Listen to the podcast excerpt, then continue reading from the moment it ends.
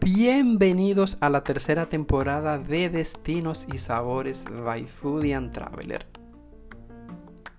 En esta ocasión les estaré hablando acerca de la cocina emocional. Una de las últimas tendencias que ha venido para quedarse. Una tendencia que se ha puesto de moda por parte de cocineros y chefs atrevidos y vanguardistas que toman como punto de partida los sentimientos y emociones de los comensales para hacerle vivir o evocar un recuerdo positivo. La cocina ancestral hace años que también vino como tendencia y se ha quedado. Porque nos recordaba y nos recuerda esas recetas que preparaban nuestras abuelas. ¿Y por qué no? También nuestra madre, nuestras tías y en algunos de los casos algunas vecinas que en un momento dado intercambiaban platillos con nuestras madres en casa. La cocina emocional tiene como función llevarte a una época de tu vida, a un recuerdo, donde la gastronomía era parte importante de tu vida.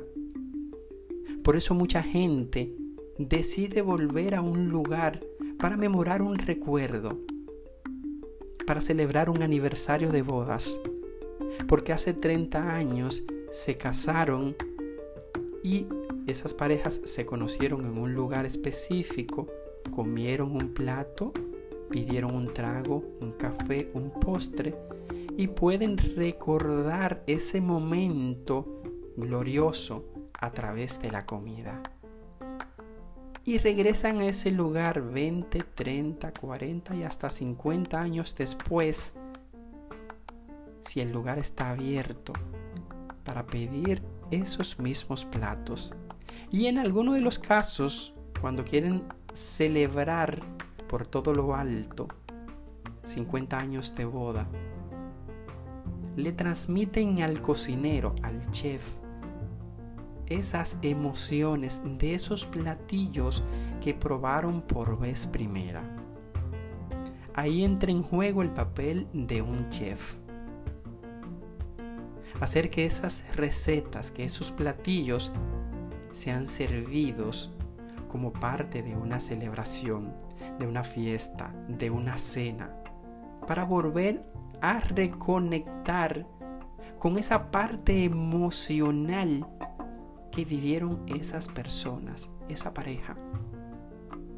Pero si nos vamos un poquito más lejos, recordamos sabores de la infancia, cómo olía ese pastel que preparaba nuestra abuela o nuestra tía, ese pollo, esa carne, ese dulce, esos olores que percibías dentro de la cocina cuando tu madre estaba cocinando, esos platos de cuchara, o cuando ibas donde un familiar, o cuando te trasladaste, trasladaste a un sitio y probaste una comida maravillosa. Quieres volver y repetir esa misma experiencia. Por eso, los chefs más atrevidos están trabajando con ingredientes que en sus recetas tengan el valor agregado de despertar emociones en nosotros, como la dopamina y la serotonina, que son ingredientes claves para nosotros sentirnos bien, para sentirnos contentos, para sentirnos alegres. Y es que la función de la cocina es esa, transmitirnos alegría, transmitirnos amor por medio de los diferentes platillos. Y estas emociones se magnifican cuando podemos compartir en una mesa con las personas que queremos. Es por eso que las recetas más emblemáticas y, que nos han marcado y nos marcan a lo largo de nuestra vida provienen a través de personas, de viajes, de encuentros y de cosas muy significativas como ya les he mencionado. Lo que comiste cuando conociste a tu pareja, cuando se eh, eh, cuando tuvieron su primera cita, cuáles olores había en el lugar.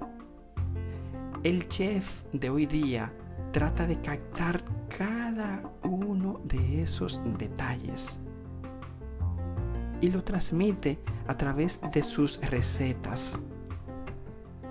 Porque de verdad la cocina creativa dentro de la gastronomía es lo que ha revolucionado.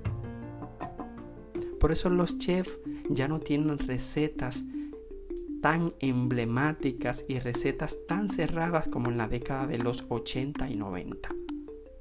Ya las recetas son mucho más flexibles porque el cliente decide qué quiere que le agregues a la misma.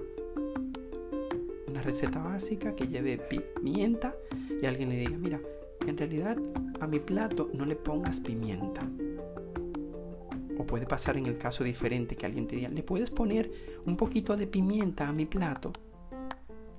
Porque quieres percibir esos sabores a tu manera, no a la manera de alguien más. Por eso, cuando estamos en la cocina preparando nuestro almuerzo, preparando comida, sentimos ese cariño que nos une a través del amor de otras personas y decidimos cocinar platillos para la gente que queremos en base a sus gustos culinarios. Por eso en los restaurantes hay diferentes platos y dentro de ese menú siempre hay un plato que te va a encantar, que te va a traer un recuerdo. Y generalmente hay personas que van a un restaurante a comer un mismo plato durante años. Y más que gustarle, le recuerda una situación les recuerda un momento grato. Por eso en las bodas y en las celebraciones muy íntimas, procura siempre haber un menú o diseñarse un menú que vaya acorde con las personas protagonistas de, esta, de este festejo, de los novios, del lugar donde se conocieron, de la cultura, de los amigos en común. Por eso nos queda bien claro que la cocina emocional es mucho más que presentarte un plato sin valor agregado en la mesa. Es una receta que ha estado diseñada fielmente para ti, para transportarte y llevarte alegría cuando lo pruebes. Por eso hay alimentos que cuando los pruebas tienen un efecto positivo en ti. El chocolate, el café, algunos bocadillos, algunos dulces, algunos aperitivos, ciertos tragos, ciertos olores, despiertan en cada uno de nosotros un sentimiento o una emoción positiva.